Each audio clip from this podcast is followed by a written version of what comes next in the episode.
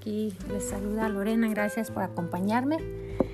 En este episodio de Hoy Recordaré, cuando estaba pensando qué quería compartir con ustedes, eh, solo venía a mi memoria un capítulo de mi devocional que se llama Hoy Recordaré. De hecho, lo pueden conseguir por Amazon, por Kindle. Pero es el día número 7 entonces, para este episodio lo que quiero hacer es leerles este capítulo.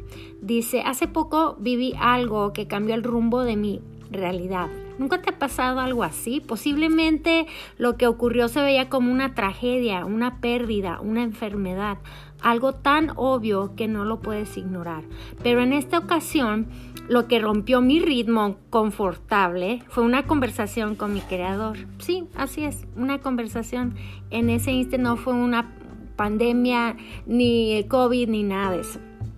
Ahora, no tuve esta conversación con mi voz física, sino con mi voz interior. Fue una de esas conversaciones donde siempre tiene uno la razón en todo. Postulaba preguntas que según yo dejaba al graño, soy sin respuestas. Qué arrogancia la mía preguntaba, ¿por qué es que lo que no quiero es lo que recibo y lo que no deseo, eso es lo que tú me das? ¿Será que tengo que desear lo que no quiero y así poder recibir algo de lo que sí deseo? ¿Cómo funciona esto, Dios? ¿Cómo es que pasa esto? ¿Qué me puedes responder? ¿Acaso tienes alguna explicación? Yo sé que tú nunca has hecho este tipo de preguntas o has tenido este tipo de conversaciones. Pero tengo que explicarte que al entablar esta conversación habían sucedido unas cosas en mi vida que no me parecían lógicas ni justas.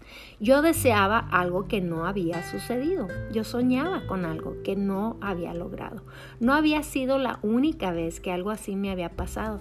En otras ocasiones había orado, ayunado, creído, declarado, esperado, sin obtener el resultado deseado. De igual manera había llegado un momento de no poder explicar el porqué de no haber visto lo que mi corazón más deseaba. No había recibido lo que mi mente finito veía como el camino más lógico para mi futuro. Y esa actitud Él me la permitió por bastante tiempo. Puedo decir que semanas, meses, no sé si fueron años pero es una eh, actitud de desencanto, de molestia y aún de enojo hacia Dios. Estaba en un lugar de creer saber mejor que Él. Señor, ¿cómo es que no estás obrando como yo creo que debes de obrar? Mi mente me decía que yo merecía ser reconocedor conocedor de mi propia vida, de mi propio futuro, de mi presente. No entendía por qué él no podía entender mi necesidad, mi razonamiento.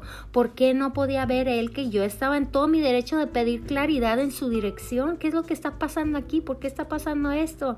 No entiendo cómo iba yo a poder cumplir su destino para mi vida si yo no podía entender qué era lo que deseaba lograr en mi situación. Yo necesitaba saber cuál era su plan divino. Yo necesitaba que Él me hablara sencilla y lógicamente. ¿Alguna vez tú te has hecho esas preguntas? ¿Por qué el Señor no me muestra? ¿Por qué no entiendo? ¿Por qué no sé? ¿Por qué me está pasando esto? Bueno, en eso mis oraciones fueron contestadas y Él me contestó, me respondió y esto es lo que Él me dijo. Lorena, tú estás frustrada porque no te has puesto de acuerdo con lo que yo estoy haciendo en tu vida. Ahora, inicialmente, esta respuesta no me gustó mucho como explicación del por qué no había visto yo las cosas que yo deseaba ver en mi vida. Pero más lo medité y me quedé con la boca abierta, asombrada y de, poder entender lo que él me estaba tratando de enseñar, porque él me había contestado de esta forma, sí, y yo me quedé sin palabras, sin argumentos, sin excusas, sin reclamo, me quedaba ni una sola palabra para responder. Solo me quedaba hacer una sola cosa, rendirme.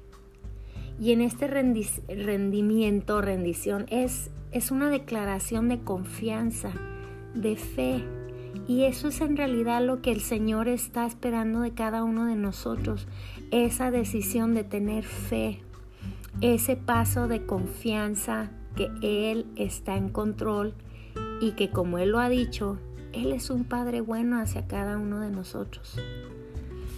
Tuve que rendir mis expectativas, mis argumentos, mis deseos y anhelos.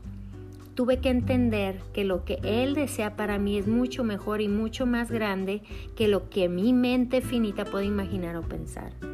En ese momento me vi con la necesidad de tomar una decisión y tomé la decisión de ponerme de acuerdo con su voluntad, ponerme de acuerdo con su plan para mi vida, ponerme de acuerdo con su propósito y destino que Él ha declarado sobre mi presente y mi futuro.